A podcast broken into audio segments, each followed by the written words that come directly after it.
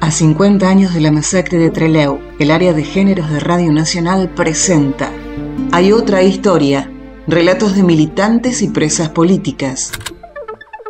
Nuestra intención era irnos, no hacer esto. Se fue solo un grupo. Por eso no podemos llegar a ti. Nosotros no hemos elegido la violencia por la violencia misma, porque sino porque vemos que es el único camino que nos queda. El problema de la violencia no es un problema que lo impongamos nosotros. El problema de la violencia es algo que nos impone el régimen. Nuestra violencia es la respuesta a esa violencia, la respuesta a la violencia del capitalismo. O sea, somos el proletariado en armas, somos el pueblo en armas. Estamos juntos en esto y vamos a luchar juntos por la liberación de nuestro pueblo. Hoy nos separan algunas diferencias políticas, pero estamos seguros que al calor de la lucha esas diferencias van a ser superadas. Como decían los compañeros, en la medida en que no nos dejan elegir otra vía, tenemos que optar por la violencia. En esta oportunidad de elevación del penal de Rawson, las Fuerzas Armadas de Seguridad y Policiales están firmemente decididas a emplear toda su capacidad para evitar el caos y la sumisión a doctrinas inaceptables para el pueblo argentino. ¡Compañeros!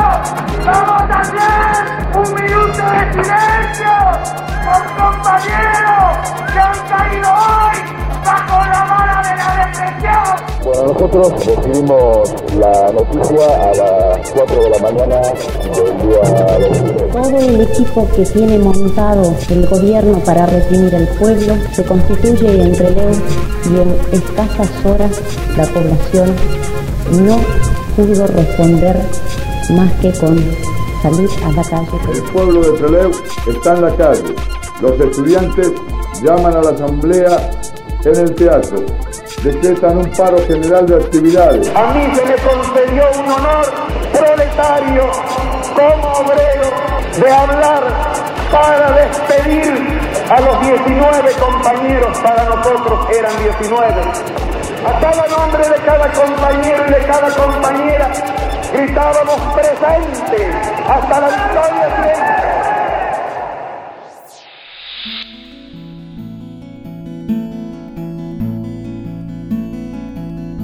Soy Hilda Bonardi de Toschi, la compañera de Humberto Adrián Toschi, que fue fusilado en Trelew, en la base Almirante Sar, el 22 de agosto de 1972. No, Humberto era un militante revolucionario, su militancia fue en el PRT y ambos compartíamos obviamente la, la militancia. Yo en el PRT, es decir, no estaba en la parte militar, a contrario de lo que hacía Humberto, que su militancia fue 100% en el ERP. En los últimos años de la década del 60, Hilda Bonardi había comenzado a transitar el camino revolucionario. Su militancia juvenil era atravesada por la esperanza colectiva. El rosariazo, el cordobazo, expresaban la efervescencia popular frente a los gobiernos de facto. Mi historia de militancia comienza allá por el año 69 en Córdoba, un año de ebullición en todo el país, con un nacimiento de, lo político y, y revolucionario muy importante que a muchos de los jóvenes de nuestra edad, de la mía por lo menos, nos impulsó a comprometernos en la vida política. Época de dictadura que se había iniciado el 28 de junio de 1966 con Juan Carlos Onganía y mm, durante esos años se produjeron grandes movimientos populares de muchísima importancia. Bueno, eso llevó a que este compromiso con la necesidad de transformar nuestro país en un país más justo, sin excluidos, nos convocara a todos de una manera muy importante. La cárcel se convirtió para muchos y muchas militantes en el destino inmediato que prometía prolongarse por varios años. La clandestinidad y el desarraigo se impusieron en las vidas de quienes quedaron del otro lado de las rejas. Obviamente la vida de militancia fue cambiando cuando a Humberto lo detienen. el 30 de agosto de 1971, junto con Mario Roberto Santucho, Enrique Gorriarán Merlo, Jorge Ula y Humberto, en una casa en un barrio de Córdoba. A partir de ahí, la vida, obviamente, de toda la familia y la mía en particular, cambia. Cambia porque por un tiempo hubo que vivir en la clandestinidad, ya que nosotros estábamos casados, por lo tanto me buscaban a mí también. Luego hubo una posibilidad de poder ir a verlo ya estando en la cárcel de Devoto. En el mes de enero del 72 nace nuestro hijo Sebastián. A fines de marzo de 1972 los militares hicieron un gran movimiento de presos llevando a muchos compañeros que eran del sur de la República, es decir, de Buenos Aires hacia el sur, los llevan al Chaco y a los de, que eran del norte, Buenos Aires hacia el norte, los llevan al sur, con un claro intento de, separarlo de, sus afectos, de sus abogados, de su familia, de sus lugares, de sus compañeros de militancia y de todos aquellos que pudieran darle algún apoyo. Es en ese momento que yo recibo la orden del partido de irme a vivir a Trelew. Y desde los primeros días de abril me traslado y me instalo en Trelew junto con mi hijo.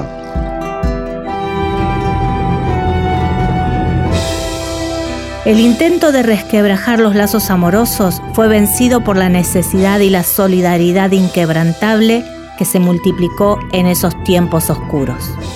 Trelew en ese momento no escapaba a las generales de la ley de lo que pasaba en toda la República. Era una ciudad también muy convulsionada, en ebullición políticamente y sindicalmente.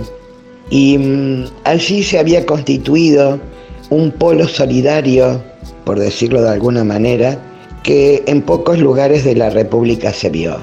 Se había conformado una comisión de solidaridad de apoderados que entraban a ver a los compañeros presos para atenderlos, llevarles su apoyo, su contención, y que eran también los que recibían a los familiares cuando los familiares en largos periplos de varios días de, de, viaje llegaban a esa ciudad para ver a los compañeros y compañeras.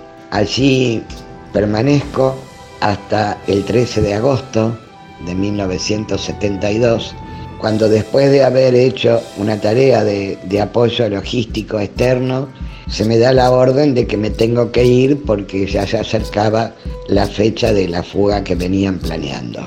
Es así entonces que el 13 de agosto de 1972 fue la última vez que vi con vida a mi compañero y a otros dos compañeros más en el penal.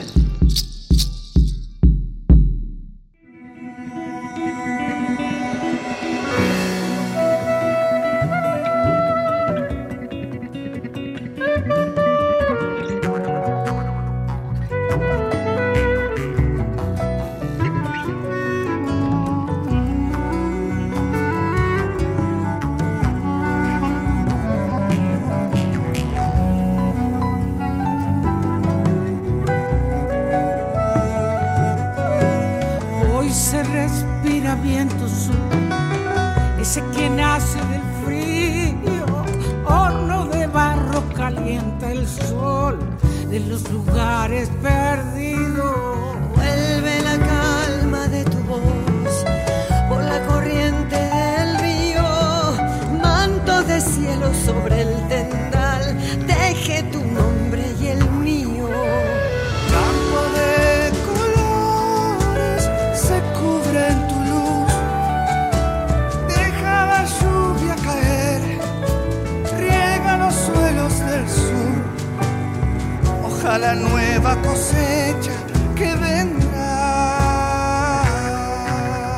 Dos días después, en el aeropuerto de Trelew, Mariano Pujadas y María Antonia Berger, integrantes de Montoneros y de las Fuerzas Armadas Revolucionarias, brindaban detalles de la fuga de seis referentes de las organizaciones. Nuestra intención era irnos, ¿no? A hacer esto. Eh, fuéramos todos, se fue solo un grupo. Eso no podemos llegar a tiempo. ¿No llegaron a tiempo? No llegamos a tiempo. Nosotros no hemos elegido la violencia por la violencia misma, porque sino porque vemos que es el único camino que nos queda. En ese sentido, es decir, nosotros somos más pacifistas, somos pacifistas, pero como decían los compañeros, en la medida en, que no nos dejan elegir otra vía, tenemos que optar por la violencia. Esto sino reafirmar que esto de alguna manera es reafirmar nuestra voluntad de lucha junto al pueblo, ¿no es cierto? que se ha expresado combativamente en tantas jornadas de lucha, en Córdoba, Rosario, Buenos Aires y en todas las ciudades del país, que lucha permanentemente por derrotar a la dictadura, por conseguir un gobierno popular, construir una patria socialista. Esto es reafirmar una vez más nuestra voluntad de luchar con el pueblo, luchar junto al pueblo para esos objetivos.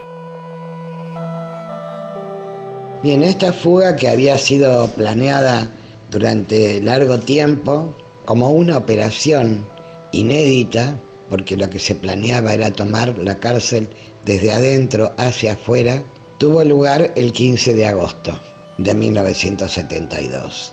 Ese día salen 25 compañeros y compañeras, seis alcanzan a abordar el avión que ya venía con compañeros desde Comodoro Rivadavia y los 19 restantes, que eran parte del segundo grupo que ellos democráticamente habían determinado que iba a ser así, no llegan por algunas desinteligencias en la llegada del transporte que los tenía que llevar hasta el aeropuerto. Es allí en el aeropuerto viejo de Trelew donde luego de dar una conferencia de prensa explicando los motivos de la fuga y cuáles eran también los motivos de su lucha, los compañeros deponen las armas con la promesa de que iban a ser llevados nuevamente al penal. Promesa que como de costumbre la Armada Fusiladora no cumple y lo lleva al avance almirante Sar. ¿Y dónde no la hay esa sangre caída de los 16 fusilados entre Leu? ¿Y no habría que ir a buscarla? Y no se la habría de oír en lo que está diciendo cantando. ¿No está esa sangre acaso diciendo cantando? ¿Y quién la va a velar? ¿Quién hará el duelo de esa sangre? ¿Quién le retira amor? ¿Quién le da olvido? ¿No está ella como astro brillando amurada la noche? ¿No suelta acaso resplandores de ejército mudo bajo la noche del país? Durante esos días si bien no teníamos ninguna confianza en lo que podía hacer la, Armada, sinceramente no esperábamos que lo hicieran de esa manera. Y así, el 22 de agosto, son fusilados, son masacrados de una manera terrible y trágica. El día de la masacre, Hilda Bonardi y su hijo Sebastián, de pocos meses de edad, ya estaban en Rosario viviendo en la clandestinidad. En un contexto de plena transformación, Hilda y tantas mujeres que sostenían la militancia con su tiempo, sus cuerpos, su energía, sus capacidades, instalaron el debate sobre los roles que ocupaban en las organizaciones revolucionarias y la responsabilidad compartida en las tareas de cuidado de lesiges.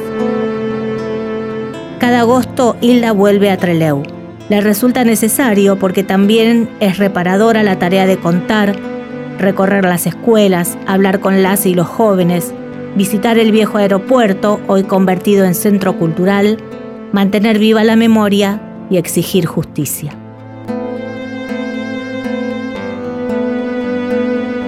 Treleu no ha sido aplastado, sino mira al pueblo cómo se está armando estos gritos que sientes no son de llantos, son gritos de guerra, son ruidos de fusiles que te están vengando. Estas bocas que gritan seguirán gritando. Estos fusiles que suenan seguirán sonando hasta que salpiquen el mundo de los sordos la sangre guerrera de los revolucionarios.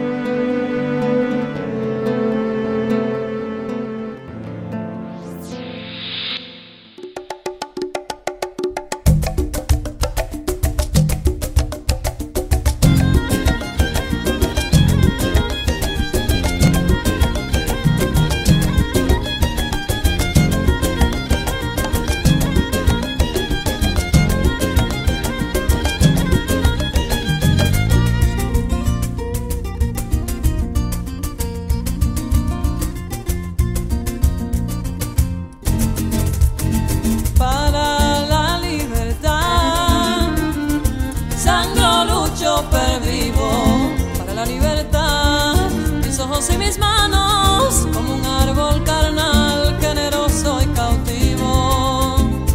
Doy a los cirujanos para la libertad. Siento más corazones que arenas en mi pecho, dan espuma mis venas. Entro en los hospitales y entro en los algodones, como en las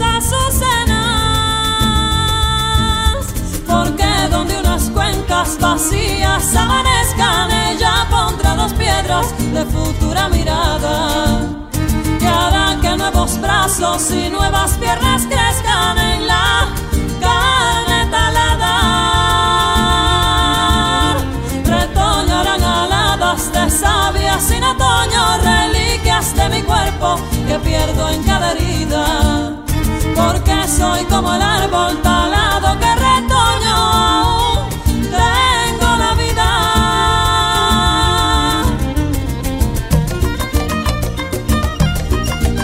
Realización Paula Nicolini, Romina Rufato y Paloma Columba. Edición Matilde Murúa. Locución artística Carla Ruiz. Música original Pablo Williams. Poema de Alejandro Almeida en la voz de Tati Almeida. Reliquias de mi cuerpo que pierdo en cada herida. Porque soy